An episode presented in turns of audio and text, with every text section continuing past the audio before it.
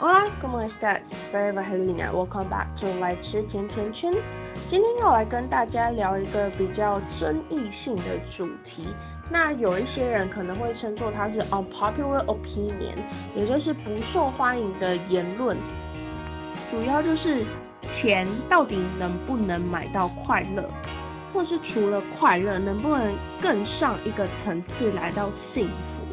那首先我当然还是要来谈一下。所谓社会的价值观在于有钱能不能买到快乐，主流呢还是赞成在可以买到快乐的？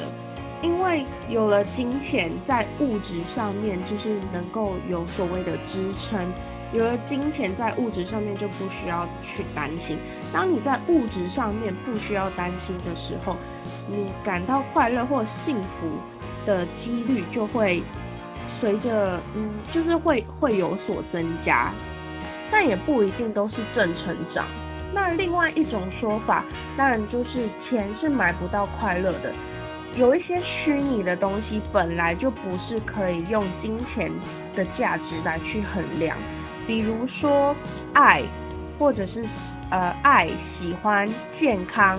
还有快乐这些东西都是由个人来去来去定义的。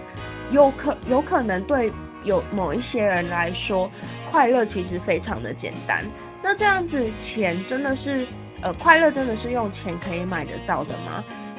然后，比如说两个人相爱，难道是钱可以去促使吗？没有，钱也只是，就是就算有人会觊觎另另外一方的钱财而选择跟对方在一起，那钱也只是一个催化剂，它不是。真的可以用买的买到感情，那为什么我会选择跟大家聊到这个话题呢？是因为在 episode six 第六集节目的第六集的时候，我就提及到心情低落的时候该如何寻求协助。那在那个时候，我就有说我在学校的智商室被智商寻求帮助，所以我现在来。跟大家 update 一下，这几个礼拜来，我跟我的咨商师大概聊了一些什么东西。不知道大家对曾经发生在自己身上的事情，是不是都比较容易，很快就可以去释怀？但对我来说，其实不是，有一些很深很深的伤痕，都一直被我藏在心中。然后，所以有时候想要跟。亲近的人讲，又害怕去打扰他们，而且在每一个阶段遇到新的人的时候，一直重复讲，其实自己心里面也会觉得很烦。但就是这些事情所引发的情绪，就一直停留在我身上。那时候前几周的时候，我就讲到我国小的时候曾经被霸凌的事情，我就跟我的咨商师说。我觉得我很生气，我真的很生气。然后他就跟我说：“那你觉得这股生气会让你想要做什么事情来发泄？”我就回答：“其实我真的气到，我气到很想杀人，也很想要报复，就巴不得有因果报应在那些欺负我的人身上。”然后那个智商师就跟我说：“你说自己非常生气，但是其实……”你的语气非常冷静，我就觉得有一些小矛盾。就可能我生气，这个生气的情绪已经在我身上累积太久，持续太久，导致于我在说出来的时候已经没有什么力量了吧？一直记得这些事情，还有被这些情绪所控制，是一件非常难受的事情。感觉那些伤，有一些伤一辈子都好不了。我也曾经问过我的智商师说，如果我没有比较好，要怎么办？然后他告诉我，如果没有比较好也没有关系，至少我有管道可以抒发，至少我曾经试图的去解决这些事情。那你知道智商师在跟我智商的时候，跟大家智商的时候，都会用一些小道具，然后他之前就拿了一整盒卡牌。全部都是一些超级无敌逼机的脸，就是那些看了就觉得很欠揍的脸。然后他就问我说，就是曾经欺负我的人长得比较像图片里面的哪一些哪几张，然后他就问我说：“你看到这些牌的时候感觉到什么？”我真的觉得我是一个还蛮会形容自己情绪，还有一些情境的人。但是在讲这件事情的时候，我还蛮词穷的。我就说我很生气、很无助，然后又很烦躁。然后他就又跟我说：“可是你很冷静的在讲，你很生气耶，你要不要再讲激动一点？”真的，我我我完全是我刚刚在讲的时候，完全是按照我当时的语气讲。我就说，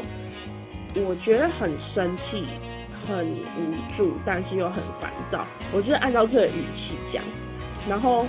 他他问我的时候，我就想说，请问就是生气也太平静也不行，一定是要被激怒是不是？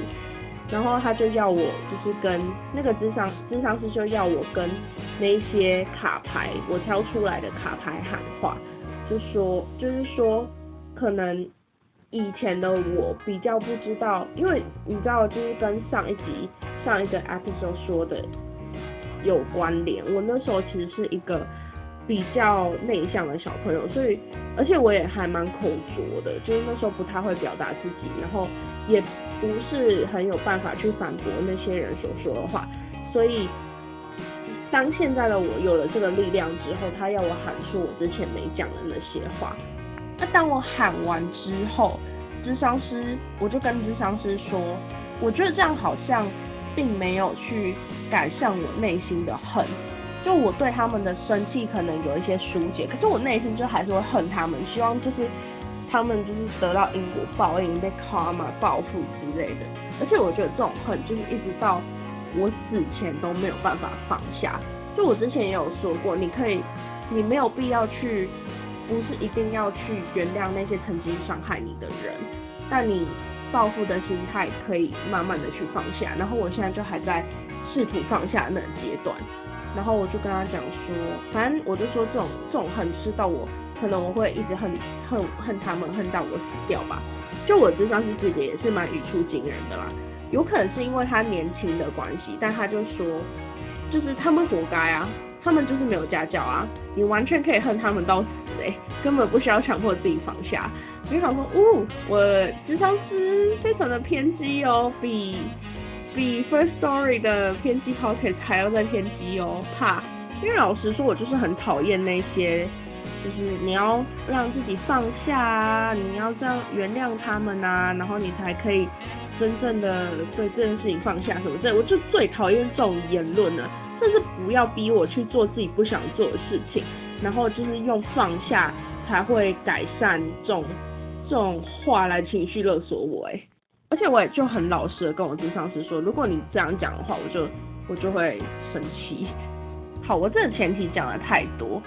就是我会想到钱可以买得到快乐这件事情的原因，是因为我今天又去见我的智商师，然后我就跟他讲说，其实我有这个情况已经有大概两三年甚至更久了，就是每每呃有一段时间。我就是会提不起劲来做事，我就是会什么事情都没有办法做。我很想要提起劲来做事，尤尤其是至少要达到自己心目中的标准，但又真的很难啊。因为平常的时候我就已经是一个有点完美主义者的人，可能我可能就是做个报告或者什么东西，我都会尽量想要做到八九十分，但我就是做不到，我就是。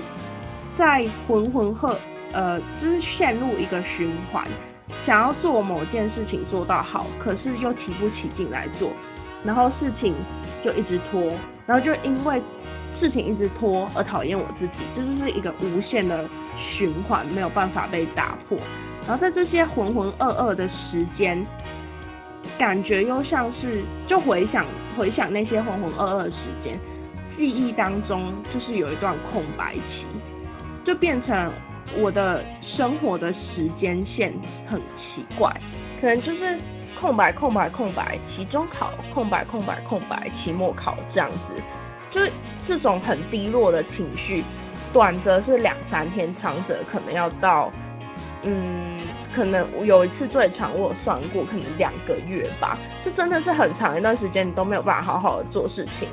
然后我就觉得这样已经真的不止在影响我的课业，还在影响我的生活，甚至会影响我毕业。然后我智商师就问我说：“那你有喜欢做的事情吗？说不定我们可以来建立一个犒赏的机制。”就是让你有动力去做那些你你应该要去做的事情，因为我就是知道我应该做那些事情，而且那些事情也都有一个死线，但我就是没有办法提起劲去做啊。可是你知道，我就是透过我就懒软烂来撑过那些空白期的。我就跟他讲说，嗯，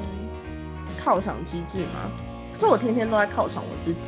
除非我没有钱，我就是拿到钱我就想犒赏我自己。比如说，我今天刚拿到在补习班上班的薪水，今天是 pay day，超开心。就原本是十号发薪水，但是这个月十号是星期日，所以我原本应该是十一号才会拿到薪水。可是我十一号去检查身体看报告，所以我又没有去上班，我就一直到今天才是我的 pay day，然后我才拿到薪水，就是一个非常快乐。我就马上大傻逼去吃藏寿司，而且我真的觉得一百五十块升到一百五十八块，超级无敌有感哎！